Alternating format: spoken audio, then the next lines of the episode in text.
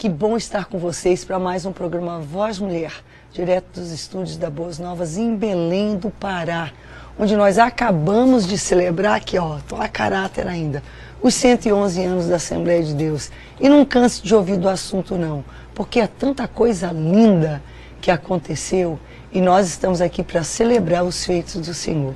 Aquilo que ele fez lá atrás, mas sabe o que? Aquilo que ele continua fazendo agora. E nós cremos sim, como pregaram os nossos pioneiros, que Jesus salva, que Jesus cura, que Jesus batiza com o Espírito Santo. E nós estamos orando que ele faça isso hoje, nesse programa, na sua, neste programa, na sua vida.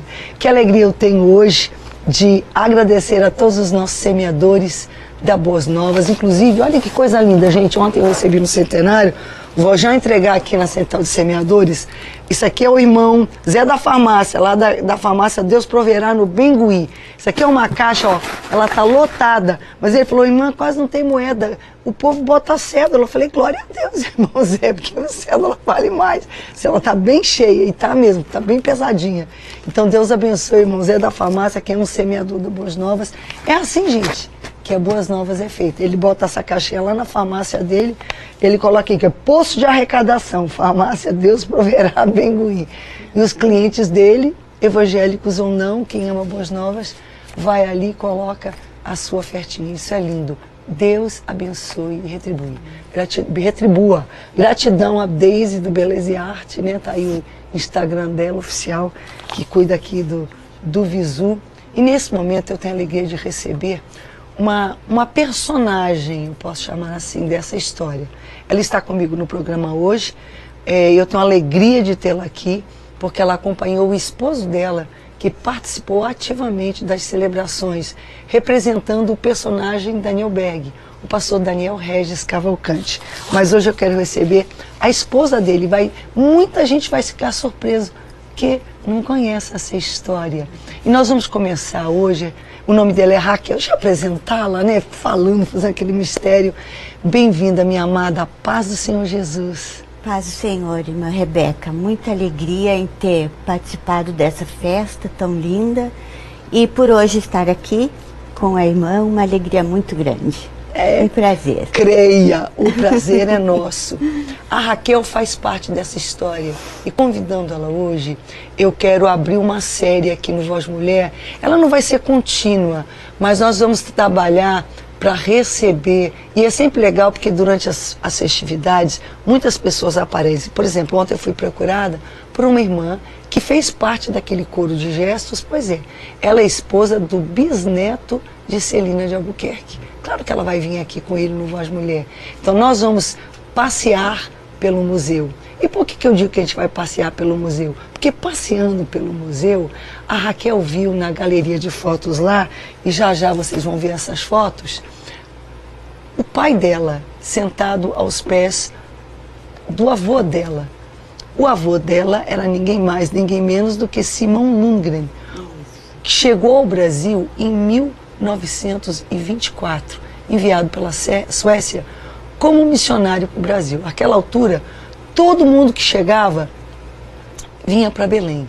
Aqui eles ficavam alguns meses sendo treinados, ensinados o português e daí eles eram enviados para diferentes estados. Raquel, que alegria! Conta um pouquinho para a gente dessa história. Né? Você sabe é, é, é, quantos filhos essa família tinha, que idade eles tinham quando chegaram no Brasil. O teu pai nasceu na Suécia, o teu pai nasceu no Brasil. Conta pra gente. Certo. Uh, o meu avô era o missionário uh, Charles Leonardo Simon Lundgren e minha avó Linéia Leontina Lundgren. Ele nasceu em 28 de outubro de 1900 e 1898 em Uppsala, na Suécia. Ai, nasceu em Uppsala. Uppsala. Uau! Sim. Nós temos contato com o pastor de Uppsala é. atualmente. Sim, sim, ah, que, que, coisa bom. linda. Sim, ele nasceu lá. Ele se converteu aos 16 anos. Uma semana depois ele foi batizado com o Espírito Santo. E no ano de 1917, então, ele foi batizado em águas. Ele se casou com a minha avó em 10 de dezembro de 1921 e eles tiveram cinco filhos. Uh, Rune, uh, Ruben, que era o meu pai, conhecido por João, uh, a minha tia Esther e a, tia Ruth e Lilian, que eu não cheguei a conhecer porque ela aos dois anos faleceu em São Paulo. Entendi. Ele veio ao Brasil em 1924 e não chegou em Belém, mas chegou em Maceió. Pronto, pra... em Maceió. Isso. Pra... Lá estava o pastor Otto Nelson. E ele. Aquela ficou... altura já tinha tanta gente espalhada que eles já iam direto para o local e ali já aprendiam, Isso. eram treinados. Pronto. Exatamente. Uh, de Maceió, ele foi a Pernambuco, onde ele esteve com, com o missionário Joel Carson. Certo. É? Certo. Eu trouxe uma colinha por causa Pode das... olhar a cola à vontade. Antes que você Sim. avance muito, vamos lá. Quando eles vieram para o Brasil, já tinham esses filhos que você eles mencionou? Eles tinham o meu tio Rune, que era o mais velho. O mais velho. Ele tinha um ano quando E teu pai aqui. então já nasceu no Brasil? Meu pai nasceu aqui. Uau. Nasceu aqui. Uau. Depois de Maceió, ele foi para Pernambuco e aí para Santos, São Paulo, Santos, onde meu pai nasceu. Onde o seu pai nasceu. Isso. Ele permaneceu em Santos por até 1930, quando ele voltou para a Suécia com a família e já tinham todos os filhos. E lá eles ficaram por três anos, porque naquela época eles faziam, eles ficavam um pouco no Brasil, voltavam. Ficavam um ano, dois, três. Um ano, até dois. por questões de tratamento de saúde, cuidado Sim, com filhos, enfim. É, exatamente. Era normal. É. E eles ficavam períodos longos, às vezes. Ficavam cinco, seis, oito é. anos no Brasil, daí voltavam, ficavam dois. Perfeito. Isso mesmo. Aí ele voltou três anos depois, direto para o Rio de Janeiro, onde ele uh, foi o vice-presidente do pastor Samuel Nistron, missionário Samuel Nistron. pastor em São Cristóvão. Em São Cristóvão. e um, também quando o pastor Samuel Nistron viajava pelo interior, porque o trabalho estava começando, então eles tinham que estar sempre presentes. Sim. Aí o, o meu avô substituía ele como vice-presidente, né? Entendi. E depois disso, ele foi para São Paulo novamente, trabalhou e abriu muitas igrejas no interior de São Paulo. Voltou para a Suécia por mais dois anos, com toda a família, e na volta ele veio novamente para o Rio de Janeiro. Entendi. Ficou mais um tempo ali e em 1942 ele assumiu o trabalho em, no Paraná em Curitiba. Uh, existia lá um.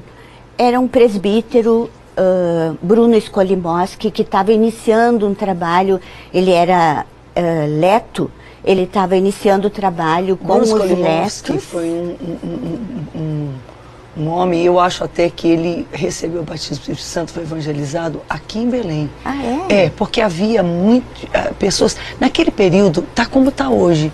A gente até falou isso na abertura. Houve um, tenso, um período assim, de intensa migração. Sim. E imigração, imigração, migração dentro do Brasil. E muitos é, imigraram para cá. No caso do Rio de, de, Belém Pará, foi por conta da, do ciclo da borracha, que criou Sim. um boom econômico. Então, muita gente veio de muitos lugares. É quase como se fosse um boom de garimpo. Uhum. Sabe assim, aquela coisa Sim. que vem muita gente de tudo quanto é lugar, porque tinha muito dinheiro. Atrativo, né? Exatamente.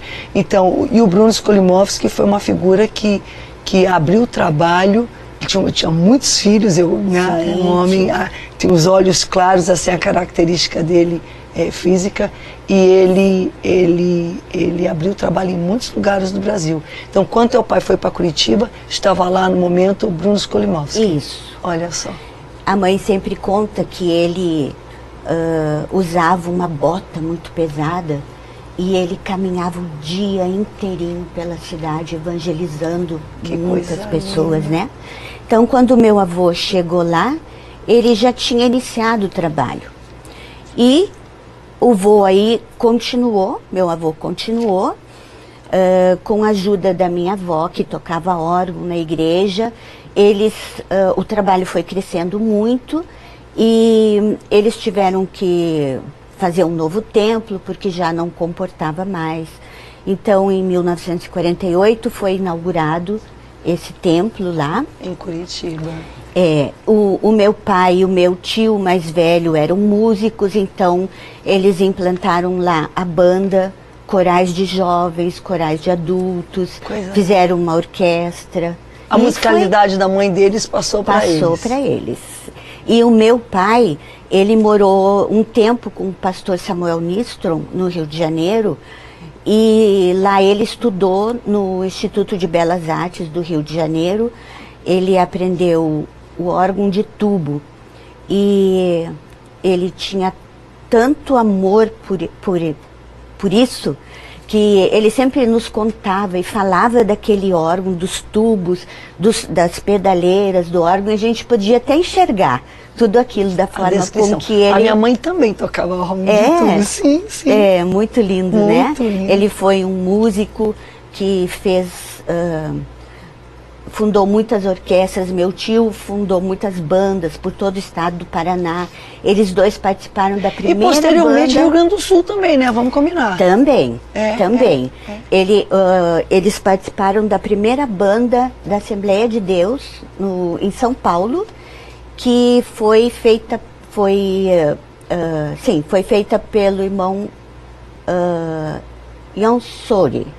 Sim né? Que sim. eu acho que tu deve ter ouvido sim, falar. Sim, sim, já ouvi falar, até. já, já, já. Sim. Soren, que escreve, Soren. mas a gente pronuncia Soren. É, Soren. uh, e aí, ele, uh, com 25 anos de pastorado em Curitiba, ele devolveu a igreja para o pastor Bruno Skolimoski. Olha só. E a partir daí ele se dedicou ao ensino da palavra e viajando por todo o Brasil. Uau! Uau! Em 1977, aí já a igreja sob o pastorado do pastor Pimentel, uh, a igreja cedeu para ele um apartamento, porque aí eles tinham construído um novo templo grande e com dois apartamentos dentro da igreja. E um deles, a igreja e o pastor Pimentel cederam para o meu avô e ali ele ficou morando até, até o final da vida dele. Então ele ficou no Brasil, ele morreu, ele no, morreu Brasil, no, Brasil, igual meus pais. Isso. E os, os filhos voltaram para a Suécia ou ficaram no Brasil? Ficaram todos no Brasil. Tipo nós também, minha é. família, é. nós somos aquele tipo de missionário que os filhos ficaram todos no Brasil. O meu pai... Uh, em 1966 foi chamado pelo missionário Nils Taranger no Rio Grande do Sul então ele foi para Porto Alegre como um missionário sueco pela Igreja Filadélfia então, de Estocolmo. Embora que vocês morassem no Brasil, havia ainda o vínculo, o contato com a Igreja Sueca. Tanto Sempre. que o pai então ia, vinha,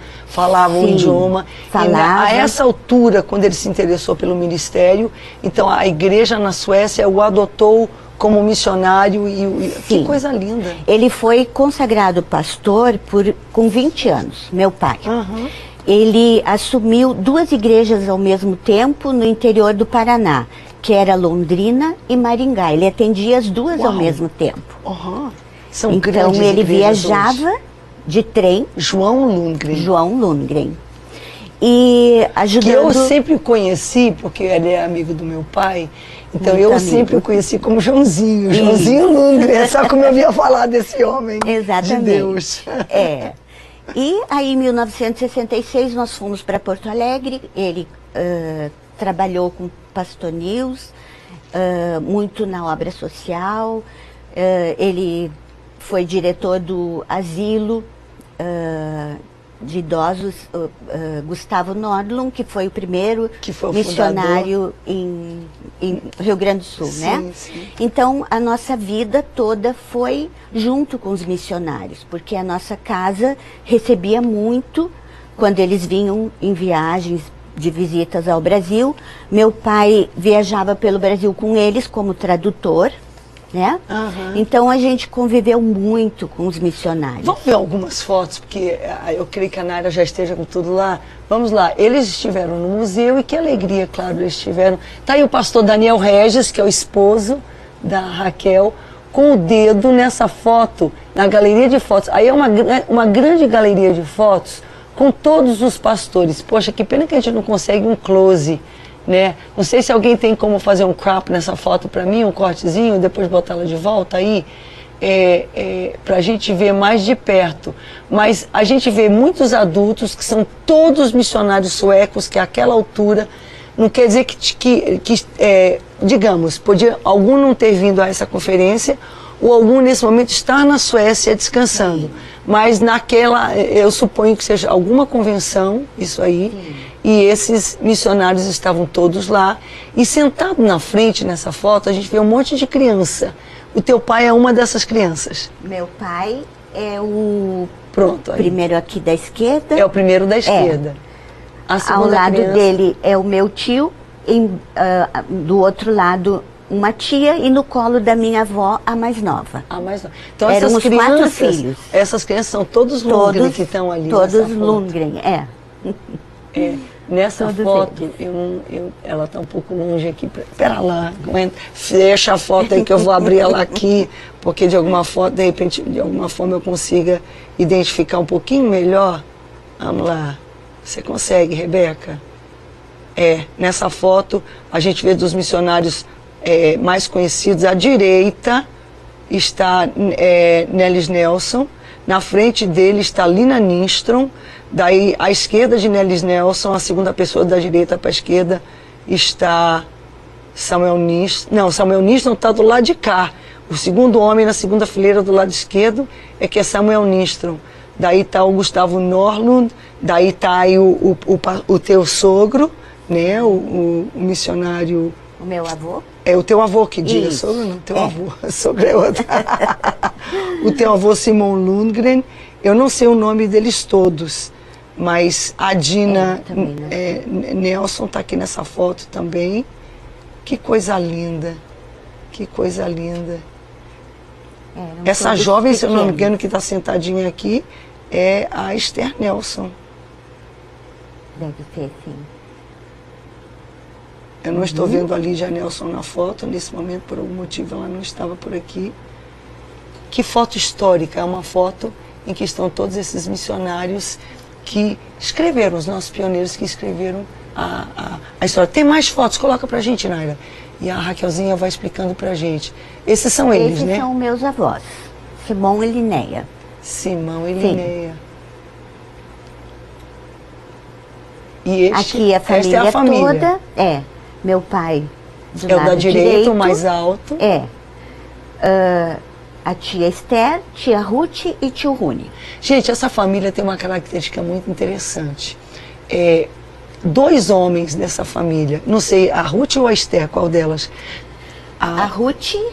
que o- casou com, com, com- a, A outra. Ruth casou com o irmão da minha mãe. Tá, então vamos lá, é a Ruth. A Ruth. Olha só, o, a- a- o João, bota a foto de novo pra gente, essa, essa última foto.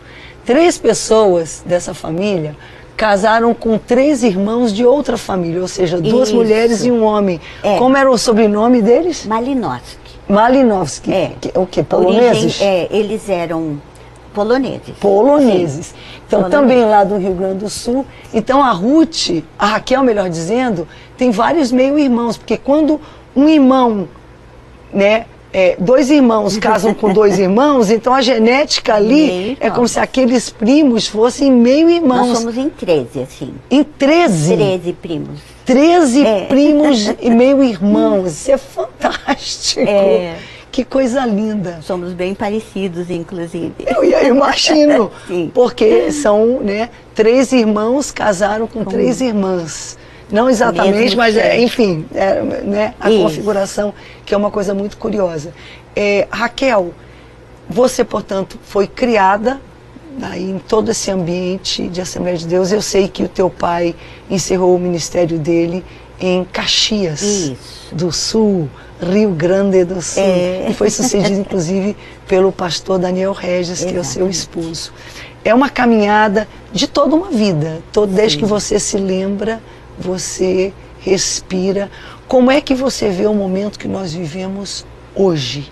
Hoje, a Assembleia de Deus, é, é, estamos aqui, a Igreja Mãe, celebrando 111 anos, guiados pela Bíblia e pelo Espírito Santo, ainda no esforço de continuarmos sendo o que os nossos pioneiros foram. Gente, os tempos são diferentes, muitas vezes a gente confunde isso. E a gente se apega a questões sociais, a questões é, de usos e costumes daquela época, quando na verdade nós temos que olhar a grande comissão.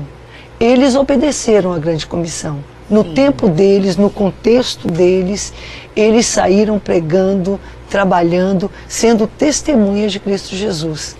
Como é que você vê isso hoje?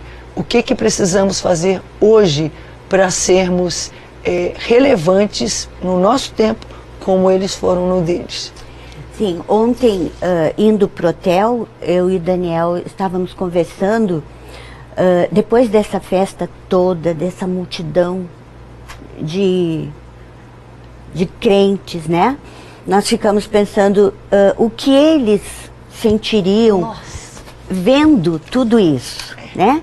Como resultado de uma entrega de vida que eles deixaram muito tudo para trás, muito sacrifício, como o missionário Daniel Berger e Gunnar Wing chegaram, subiram a escadinha, não tinham para onde ir. Não. Se sentaram num banco de praça, confiando Sem que o Senhor daria um caminho, daria um lugar, né? Saíram orando, pregando. Quase nada de dinheiro, porque se pelo menos tivesse dinheiro, dinheiro, mas esse detalhe... Não tinham, né? Então, uh, foi assim, quando o meu avô veio, ele já tinha um lugar para ficar, já foi um pouquinho diferente. Hoje nós temos praticamente tudo nas mãos. Então, nada nos impede de prosseguir a caminhada, o caminho que eles nos indicaram, né? Eu lembro, eu tive a oportunidade, fui privilegiada em passar a última semana de vida com meu avô. E eu estava no dia que ele faleceu. Foi um dia muito especial, era um domingo, 12 de agosto de 1990, e era o dia que estava se comemorando o Dia de Missões no Brasil. Uau. Então eles moravam no apartamento da igreja e o pastor tinha colocado uma caixinha de som dentro do apartamento, porque eles já não tinham mais condições de descer as escadas para ir para o culto. Então eles ouviam ali todos os cultos, participavam. E nesse dia ele almoçou e a igreja estava reunida, comemorando o dia, ouvindo a palavra, os hinos sobre missões.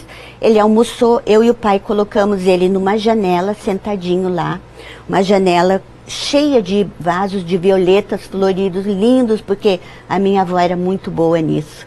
E ele, sentadinho ali no sol, passou para o Senhor. Uau!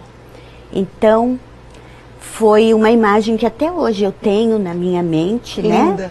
De um homem que dedicou um soldado a vida, do exército de Deus que Exatamente. naquele momento voltou para entregou a sua vida e nós podemos ver isso participar com ele muito com o pai também.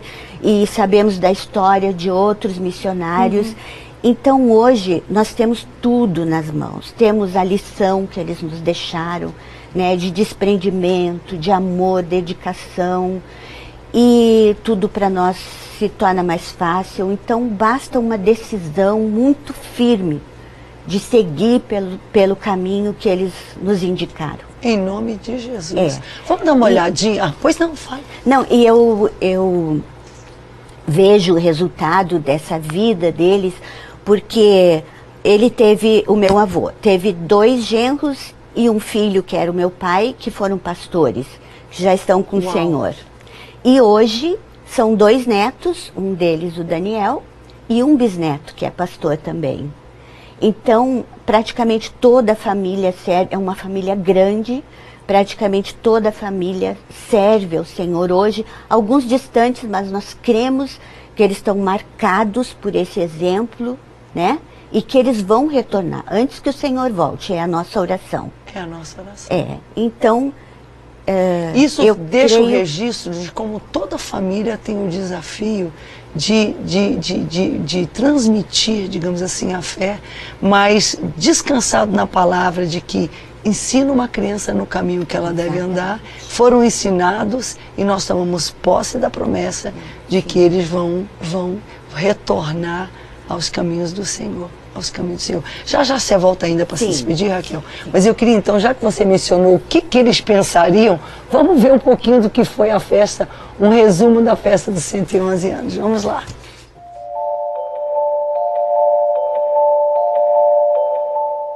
Amazônia.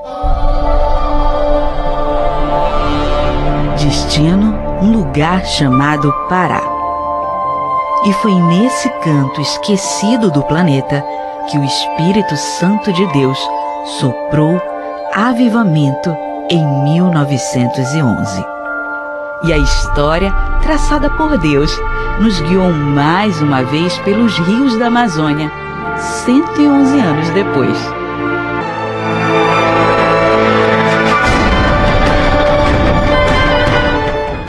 mais de mil voluntários de todo o Brasil reunidos no município com o pior índice de desenvolvimento humano do país. Missão Humanitária em Melgaço. Uma ação de fé e obras na região do Marajó que impactaram uma cidade inteira muito além do que os números ou imagens consigam traduzir. 25 toneladas de alimentos, 10 mil peças de roupa, mais de 1.400 atendimentos médicos, odontológicos e psicológicos, além de palestras e ações de prevenção à violência sexual, a fim de proteger a infância e a inocência perdida tão prematuramente nessa região. Cursos profissionalizantes, aula de música e empreendedorismo foram ministrados na inauguração da base humanitária que continuará com trabalhos fixos na região cinco casas, três templos, casamento comunitário na praça da cidade, a declaração pública do propósito divino em restaurar e transformar essa realidade. Foram registradas mais de 200 decisões por Cristo durante a ação, mas só a eternidade mostrará o resultado da missão humanitária feita em Melgaço. Foi Deus quem fez e continuará fazendo em nosso tempo guiados pelo mesmo Espírito que habitou em nossos pioneiros.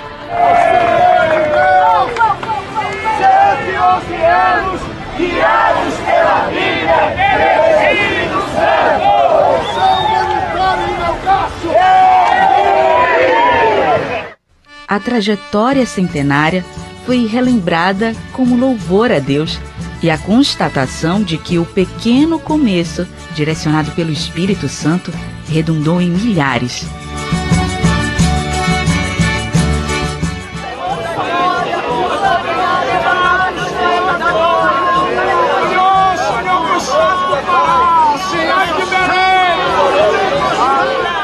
Um espetáculo musical retratou os pioneiros em expedição pela Amazônia em pleno centenário centro de convenções. Lovsam sweet. A Bíblia é nosso manual, os hinos que relembram nossos antepassados e as evidências do revestimento de poder vindo do alto. Poder pentecostal, nos inflamar, também nos renovar. É inegável.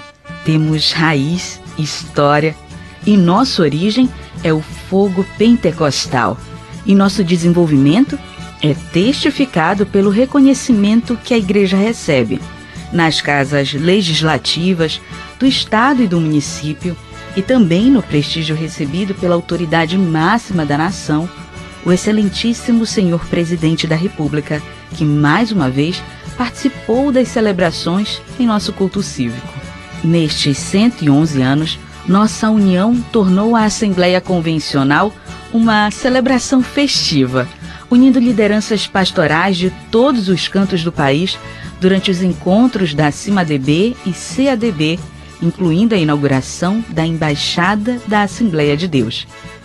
Celebramos ainda com músicas que cantam nossa história, encontro de corais, casamento com efeito civil e religioso, reafirmando a união de centenas de casais e o valor da família.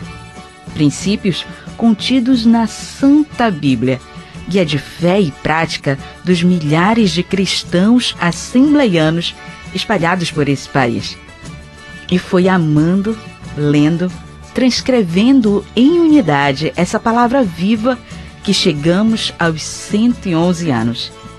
Guiados por essa lâmpada que ilumina o caminho e pelo Espírito Santo que aviva e transforma, continuamos a proclamar aqui em Belém do Pará, no Brasil e entre as nações. Jesus salva, Jesus cura, Jesus batiza com o Espírito Santo e em breve voltará. Assembleia de Deus no Brasil. 111 anos guiados pela Bíblia e pelo Espírito Santo. Que dizer. Tá aí o resultado, né? Tá aí o resultado. Tá aí o resultado. Tá aí o resultado. Inclusive, no primeiro domingo de junho, fizemos a, a Bíblia dos 111 anos. 31.104 pessoas simultaneamente em Belém do Pará, no final da Escola Bíblica Dominical, em rede de TV, mídia social e rádio, é, de uma só vez, em cinco minutos, copiaram toda a Bíblia novamente. Havíamos feito isso no ano passado, inclusive registrado com acompanhamento do Guinness Book para fazer o recorde. É, foi muito interessante. E esse ano novamente nós repetimos e foi assim é uma experiência única é, de, de transcrever pessoalmente, né?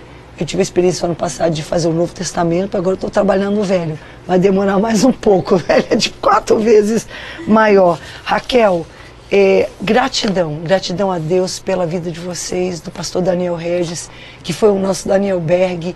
Este ano é, é, nós tivemos assim, aqui no programa Voz Mulher, eu espero que você tenha acompanhado pela Boas Novas, né? A gente trabalhou muito para essa, essa, essa matéria, foi assim uma pequena amostragem do que aconteceu, porque aconteceu tanta coisa linda e a gente não tem como mensurar que é o principal os frutos em vidas. Muitas vezes você faz muitas coisas, você vê tudo aquilo de meu gasto, as celebrações, os corais, mas o que conta mesmo são os resultados, são a, as sementes que foram plantadas e que vão trazer frutos, frutos de vida eterna. Só a eternidade vai Não, mostrar. exatamente, exatamente, frutos de vida eterna. Nós não temos como mensurar, como eles não tiveram, Exatamente. nós também não temos, mas nós oramos, nós estamos aqui trabalhando para cumprir o nosso papel como testemunhas, como eles cumpriram.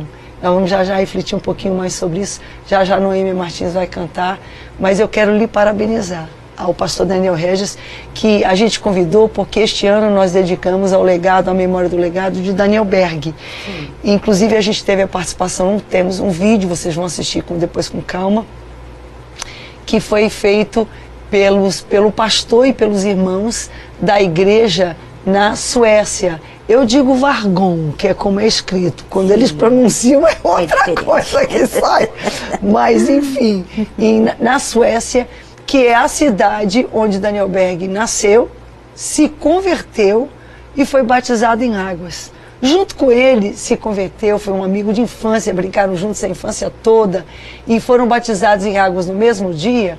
Foi um outro, um outro amigo que se tornaria também um grande pastor, que foi Levi. Petros. Ele se tornaria o líder da Assembleia de Deus na Suécia né, da Igreja Pentecostal Sueca. Chama Assembleia de Deus, acho que é essa. é- Filadélfia. Filadélfia é aí o nome da igreja na, na- em Estocolmo. Estocolmo. Ele seria pastor, eventualmente, em Estocolmo. E depois, é interessante que ele foi batizado no Espírito Santo antes de Daniel Berg, lá na Suécia. Quando Daniel Berg foi visitar a família dele, que encontrou de novo um amigo dele, já como pastor da igreja, eles já foram batizados no Espírito Santo. Ou seja, o, o derramar o sopro do Espírito naquele momento sobre o mundo foi tremendo. Mas que solo fértil esse sopro encontrou no Brasil. Foi. Né? Verdade. Vamos combinar. Deixa eu só pedir um vídeo, porque a gente teve um- uma participação de um coral maravilhoso de mulheres e havia diferentes etapas. E eu não vi essa imagem nessa chamada. Olha eu folgada, já querendo editar a chamada. a, a matéria de resumo, mas ela mostra o momento em que a Ingrid e o Daniel, que estavam dando testemunho da sua fé, né, comparando com os pioneiros que no tempo deles, de baixa perseguição, de pau de pedra, de literalmente né, eram perseguidos, é, os templos eram derrubados ou queimados, era uma, uma luta que muitos passaram em muitos lugares. Hoje a perseguição é diferente, mas ela não deixou de existir. Então, quando a gente, um jovem numa faculdade, na escola, fala que é um discípulo de Cristo, fala que é pró-vida, que é a favor de que um bebê no ventre da sua mãe tenha direito à vida, ele é ou ela é cancelado. É chamado de intolerante. Então a gente percebe em curso uma, um movimento de, de, de resistência à fé, a Deus. Então a perseguição hoje ela mudou, mas nós temos que entender que os nossos pioneiros, eles não recuaram. E nós também não, não vamos, vamos recuar. Vamos manter viva a nossa fé. Quando eles terminaram de anunciar esse testemunho, eles chamaram um grande coral de mulheres. Olha que coisa linda. Vamos lá. Esse lindo coral de mulheres de nossa igreja!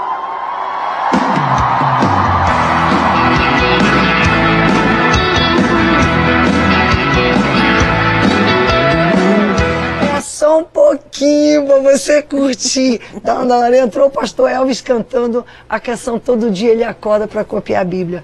Raquel, muito obrigada. Fica aqui com a gente no cenário, tá bom? A, a Noêmia vai cantar, a gente vai ministrar e no final a gente ora junto. Ora junto por você, que nesse momento atravessa uma luta. Deus é conosco, Ele é o mesmo. Amém. O mesmo que fez tudo isso, que fez isso nessa festa. E quando nós mantemos a nossa comunhão com Ele, ele cuida de nós. Ele cuida de nós. Não tem outra canção, né, para ser cantada hoje, não tem jeito. Ela não tá de verde e amarelo, mas o coração bate. Vamos lá. uh! O coração bate, bate, bate. São 111 anos de gratidão. O coração bate, bate, bate. São 111 anos de celebração.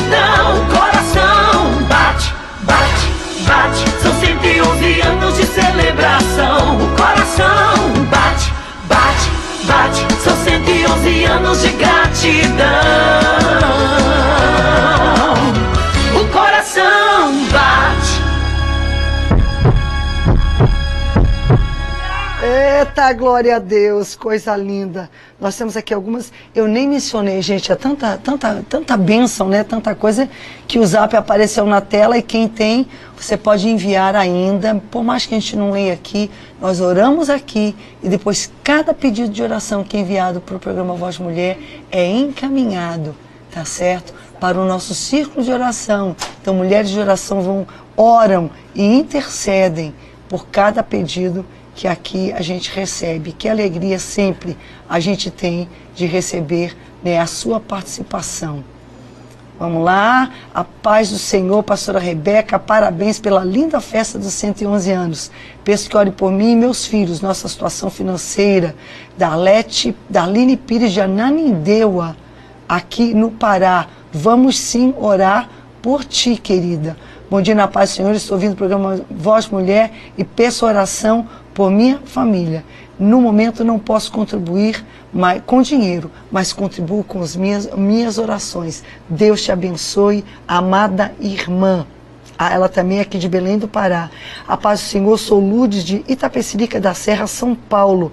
Quero testemunhar, agradecer o sogro da minha filha no Chile, já está conseguindo se alimentar. Nós oramos aqui por ele no programa Voz Mulher, que ele estava muito mal, ia fazer uma cirurgia, tratamento de câncer, e ele está melhorando. Louvado seja o nome do Senhor.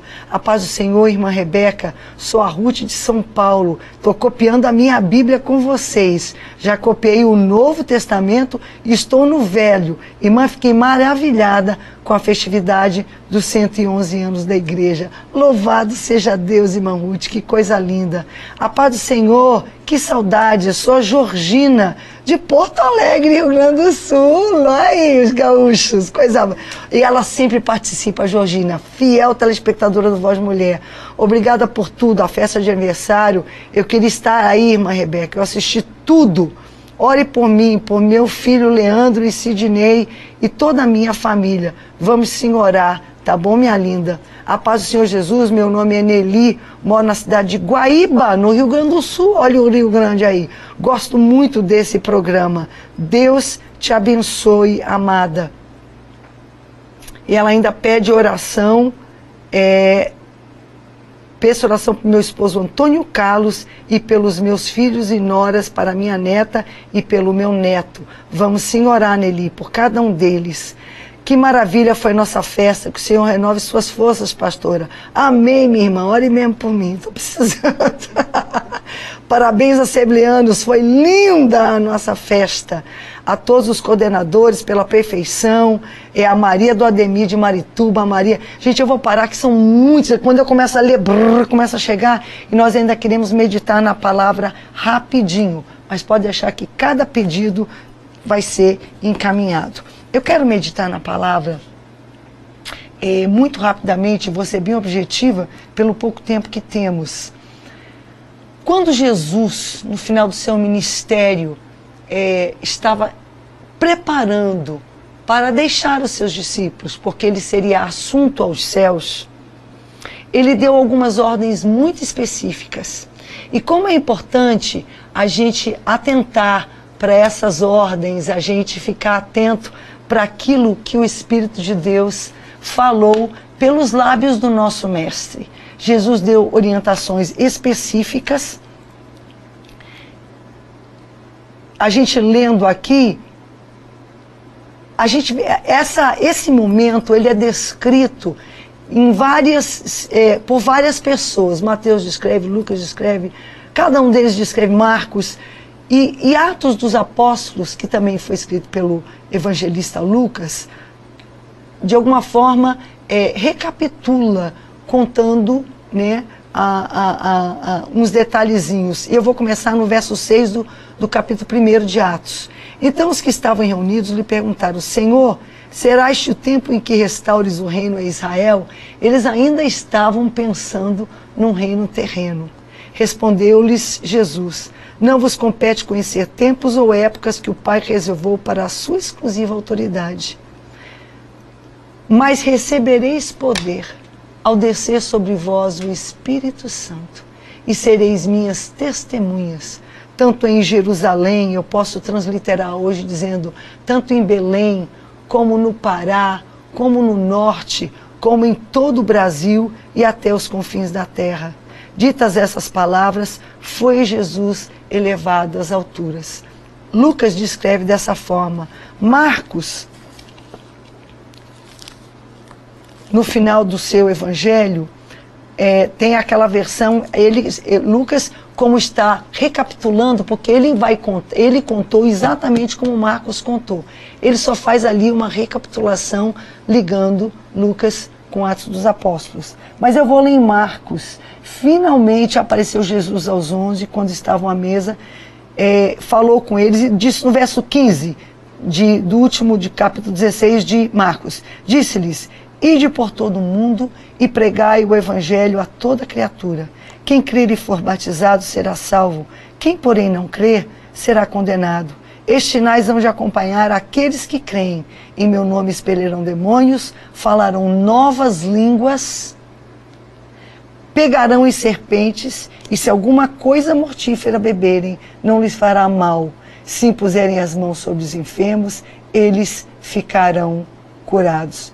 De fato, o Senhor Jesus, depois de lhes ter falado, foi recebido no céu e assentou-se à destra de Deus. E eles, tendo partido, pregaram em toda parte, cooperando com eles o Senhor e confirmando a palavra por meio de sinais que se seguiam.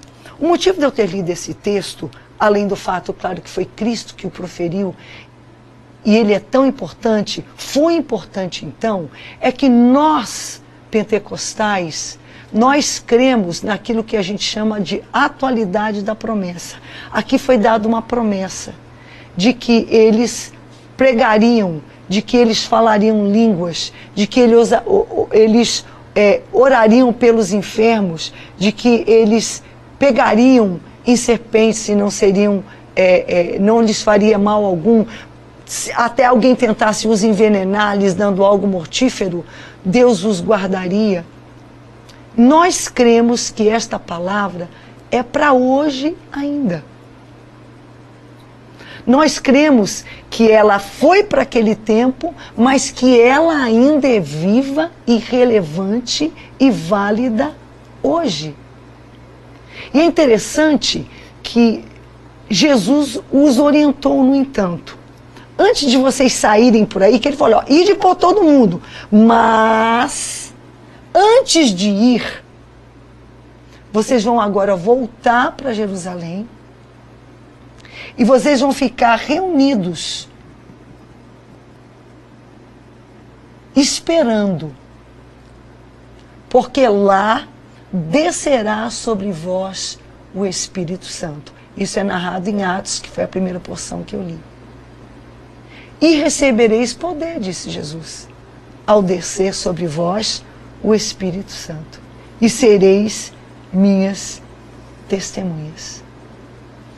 Hoje, o que é ser uma testemunha para você? Essa palavra, ela, ela ainda é assim, ela é do nosso vernáculo, é do nosso, né, do nosso é, é, é digamos assim, da língua está eh, em uso muito hoje. Embora que a palavra testemunha hoje ela tenha uma conotação também daquela pessoa que presenciou algo que pode ser bom ou pode ser ruim. Por exemplo, a pessoa presenciou um acidente ou presenciou um crime. Então ela vai ser chamada para relatar o que ela viu. Quanto mais testemunhas houver, mais verídico, mais fácil fica provar que aquilo que aquela pessoa está dizendo é verdade.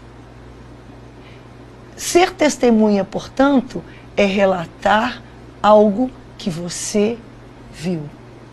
É relatar algo que você presenciou, que você viveu, que você experimentou. Há quem diga que essa promessa não é atual, ela não é para hoje. A gente vai ser testemunha de Jesus, mas como é que nós vamos ser testemunhas de Jesus Se ele próprio falou, para vocês serem minhas testemunhas, vocês precisam do revestimento de poder.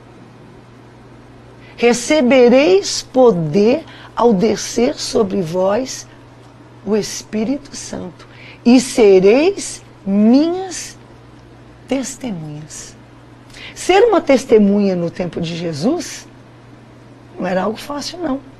Nós sabemos, olhando a história, e a gente vê, de alguma forma, a mão de Deus nisso, porque, por exemplo, aqui em Atos dos Apóstolos, não muito tempo depois dessa experiência que eles tiveram, surgiu uma perseguição tão violenta de Roma contra os cristãos que eles foram dispersos mundo, mundo afora. Parecido um pouco com o que aconteceu aqui em Belém do Pará. Quando Daniel Bergman e Navingra que chegaram, há, havia uma prosperidade muito grande por causa do boom da borracha. Então havia energia elétrica, havia bondes, havia teatros, a, a cidade era bonita. Era Paris na América, no Brasil, como era Belém conhecida. Mas quando houve aquela quebradeira, nossa, que coisa horrível. Só que tanta gente de tantos lugares do mundo e do Brasil que tinham vindo para cá, muitas foram alcançadas pelo Evangelho. Muitas foram batizadas com o Espírito Santo.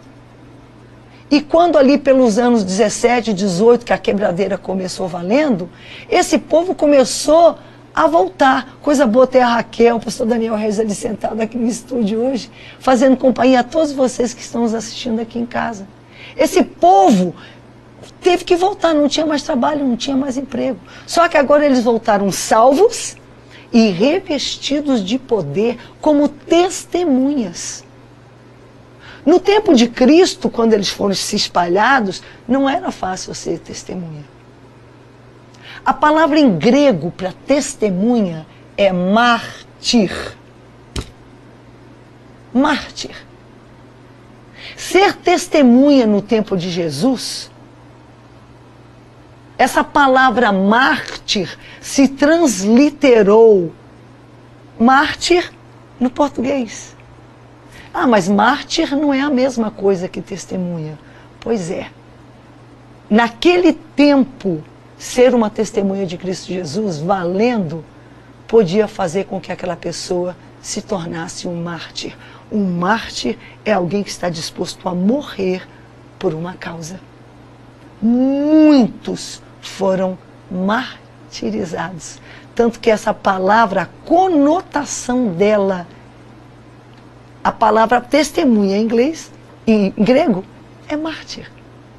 Ela foi traduzida para o português testemunha. Mas a palavra mártir permaneceu com a conotação do que era ser uma testemunha naquele tempo. Vocês estão entendendo o que eu estou falando? Que tipo de testemunhas estamos sendo nós? Nós temos que testemunhar aquilo, aquilo que, que vemos, aquilo que vivemos. E eu estou aqui, não vou pegar no pé de ninguém, mas para dizer que essa mesma espera, essa mesma busca pelo revestimento de poder, para que possamos ser testemunhas e até mártires, se necessário. Ela é necessária hoje, mais do que nunca.